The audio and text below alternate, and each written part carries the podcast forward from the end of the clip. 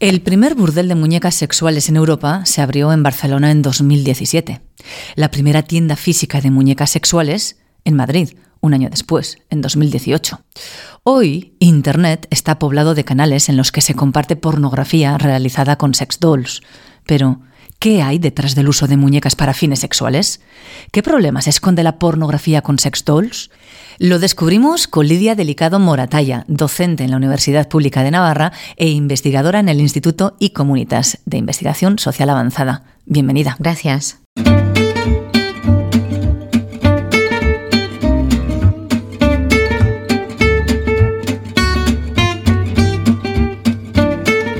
Ciencia al punto el podcast de divulgación científica de la Universidad Pública de Navarra. Disfruta de la ciencia. Sitúanos, Lidia, ¿qué es exactamente una sex doll?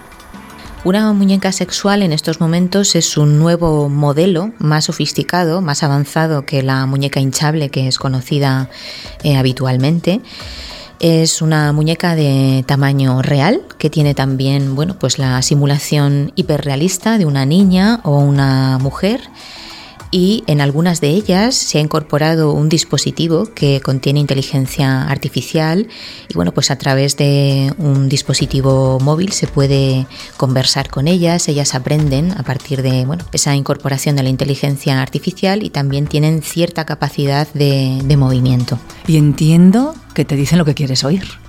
Sí, de hecho se puede programar la personalidad de la muñeca, como dicen los creadores, puedes programar el tipo de humor que tenga en el día y bueno, pues también puedes manejar el movimiento que desees de, ella. ¿no? Estamos hablando en este caso de las que son robotizadas, porque también están las sex dolls hiperrealistas que, que no están robotizadas, pero vamos, es el mismo modelo. Aparentemente el, el objeto se ve y se percibe con características idénticas. ¿no?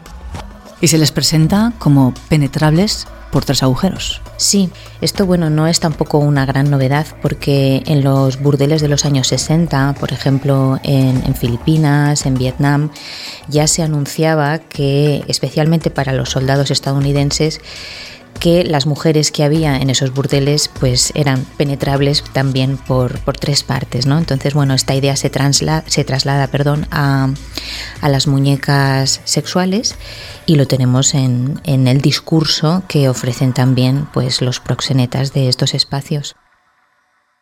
¿Cuál es la realidad? ¿Qué está pasando en estos momentos en el mundo con el uso de las sex dolls? Pues la realidad es que si hacemos una navegación por el ciberespacio podemos observar que se han creado ciertas comunidades de consumidores, de hombres que comparten el contenido que ellos mismos producen con el uso de las muñecas. Bueno, hay distintos canales en YouTube, hay redes sociales, hay blogs, hay foros, hay también revistas digitales, es decir, sí que hay un contenido que se comparte, que se celebra, eh, recomendaciones para el uso de las muñecas, pero sobre todo todo ese contenido que están produciendo los consumidores se está instalando en canales específicos de las plataformas de pornografía digital. O sea, hay canales específicos de uso de muñecas sexuales. Sí, y en algunos casos estas muñecas que tienen apariencia infantil, pues son réplicas de niñas. Entonces estamos hablando de un tipo de pornografía con características de abuso sexual de niñas menores.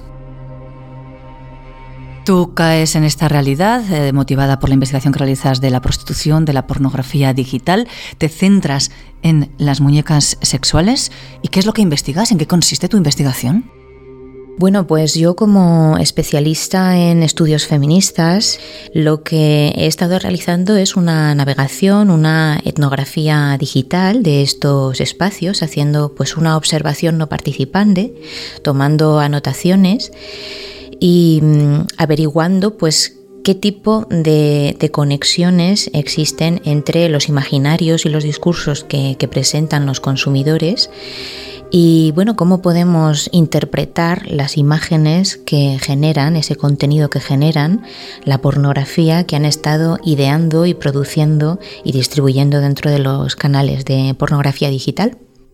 Realizas esta investigación conceptual, te nutres de todo lo que hay en la red y qué conclusiones sacas. Uno de los asuntos más problemáticos de, los resultados de la investigación es ver cómo se puede observar la existencia de un elogio a la violación, especialmente a la violación de niñas y adolescentes, porque si hacemos un recorrido, si navegamos por este contenido que crean los consumidores de muñecas, hay muñecas hiperrealistas que tienen apariencia infantil, y cuando digo infantil, pues también me refiero a auténticas réplicas de, bebés con chupete, y así las fotografían y las utilizan, y, bueno, pues graban sus vídeos y sus contenidos.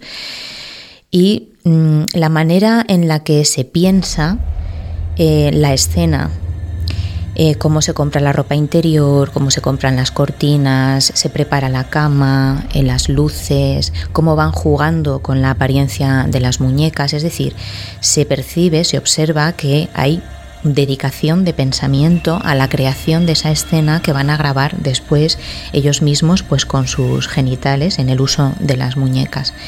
Y la manera en la que aparecen las muñecas atadas, las formas en las que hay reproducción de torturas, en los burdeles también, cuando se graban, bueno, pues los burdeles son mazmorras con todo el aparato, toda la parafernalia del sadomasoquismo y esa metáfora hacia la tortura, pues vemos que hay un escenario muy muy similar al escenario de violación que también existe dentro de la pornografía digital, cuando aparecen adolescentes y mujeres inconscientes que están siendo violadas por un varón o un grupo de chicos u hombres, ¿no? Entonces hay un elogio a la violación porque no solamente se dedica toda esa carga de pensamiento a, crear la escena, sino que después se comparte, se celebra por todos ellos, se comenta, hay hilos de comentarios que celebran pues esa simulación, ¿no? Porque evidentemente las muñecas no están vivas, pero simulan ser mujeres inconscientes y niñas también inconscientes. Y bueno, pues todo el discurso que, han ido creando dentro de estos espacios virtuales apunta hacia esta idea de que no solamente creen que la violación es deseable, sino que la celebran. Y esa forma ritualizada de celebrar la, simulación de la, de la violación, pues sí que nos permite pensar que, que, se ha construido culturalmente ese imaginario y esa idea de elogiar la violación en algún sentido como parte de la construcción de la sexualidad eh, de algunos hombres, ¿no? Se admira, se desea la violencia, la violación, también a niñas pequeñas. Y cuando pensamos, eh, quizá quienes no utilizamos ni jamás utilizaremos estas muñecas, pensamos en ellas, las pensamos en muñecas, pero ¿cómo las perciben esos hombres que las usan y que las tienen en sus casas? Pues este es otro de los puntos problemáticos, porque mm, si fuesen simplemente un objeto de juego si se anunciasen o el discurso que las acompaña fuese solamente la idea de un juguete sexual, pues como hay otros juguetes dentro de la industria sexual, bueno, pues ahí no habría ningún tipo de, problemática. La cuestión que, nos preocupa viene dada por la manera en la que las muñecas de apariencia infantil o de apariencia más adulta son intercambiables con las mujeres, es decir, cuando vemos las formas en las que son utilizadas por los consumidores, ellos se refieren a ellas como si fuesen sus novias, como si fuesen sus parejas, como si fuesen su chica ideal. Así también se anuncia por parte de los productores pues en sus páginas web, en las entrevistas que han hecho, eh, en la información que se puede consultar en sus redes sociales. Entonces, esta manera de percibir que las mujeres y las muñecas pueden ser algo intercambiable, es decir, que las mujeres pueden, estar al nivel de los objetos y que los objetos pueden estar al nivel de las humanas, pues es algo también preocupante y problemático porque supone bueno, pues una idea de inferiorización de las mujeres, una cosificación extrema de la idea de las mujeres y cómo se conceptualiza culturalmente a las mujeres, ¿no? que estaría vinculado pues, a una idea de misoginia, es decir, considerar que las mujeres pues, podemos ser algo devaluable, algo no deseable, y que, y que es mejor eh, la utilización de, de, una muñeca, ¿no? Es la reducción de la idea de las mujeres a un objeto simplemente consumible que utilizan los varones pues para sus propios placeres, ¿no? ¿Es novia perfecta? porque es absolutamente penetrable, hace lo que tú quieras y desees, pero además no te da problemas, ¿no? Claro, ese es el discurso de los creadores, la manera en la que generan su discurso dentro de, ese marketing que hay en las redes sociales y bueno, en el ciberespacio, es eh, asociar el control que el varón puede tener de esa simulación hiperrealista de las mujeres que en verdad está muy asociada a la violencia contra las mujeres. Y de hecho así se ha visto en algunas de las películas que, se han ido produciendo y que hemos visto en el cine. Pues Ex Máquina, por ejemplo, o la película Her ya relataba esta intención de crear una figura hiperrealista de una mujer que pudiese ser controlada al extremo y que estuviese sobre todo disponible a todas horas pues para el uso del varón.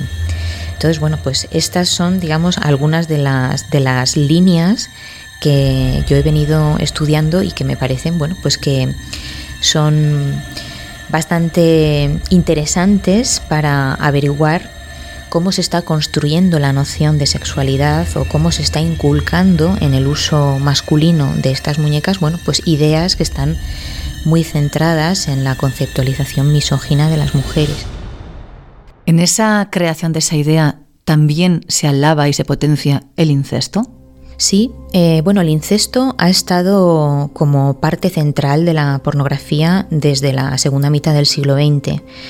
En los relatos que, fueron analizados por los estudios de, contenido en los años 80, años 90, por ejemplo, de la, de la primera pornografía literaria que se, que se publicó a finales de los 50, en los 60, ya había evidencias de que el incesto era deseable. Bueno, actualmente en la pornografía digital efectivamente se encuentra en, los títulos, en los canales, en los vídeos más consumidos, una idea pues que los padrastros, por ejemplo, abusan de, las hijastras, eh, bueno, padres con sus hijas, varones de una misma familia que abusan sexualmente de adolescentes, de niñas, en fin, de menores.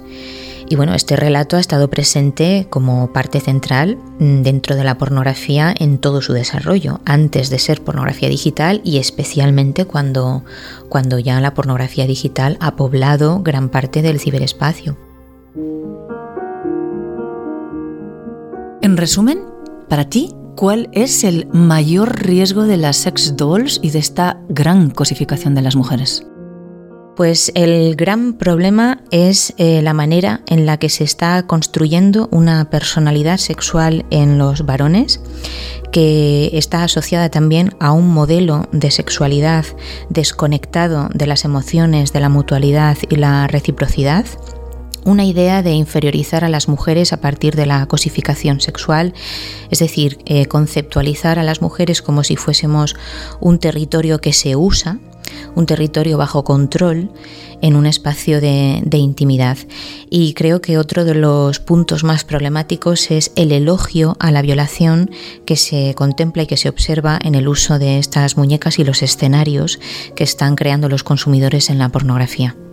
Todo esto, mucho más allá de lo anecdótico, es el fondo, el fondo de lo que nos está relatando del uso de, las muñecas sexuales, de las sex dolls. Mil gracias, Lidia Delicado Moratalla, por habernos acercado hacia esta realidad y te deseamos todo lo mejor con la, la investigación que estás realizando y con las futuras, con las que llegarán. Muchas gracias. Has escuchado Ciencia al Punto, el podcast de divulgación científica de la Universidad Pública de Navarra. Disfruta de la ciencia con la colaboración de la Fundación Española para la Ciencia y la Tecnología, Ministerio de Ciencia e Innovación.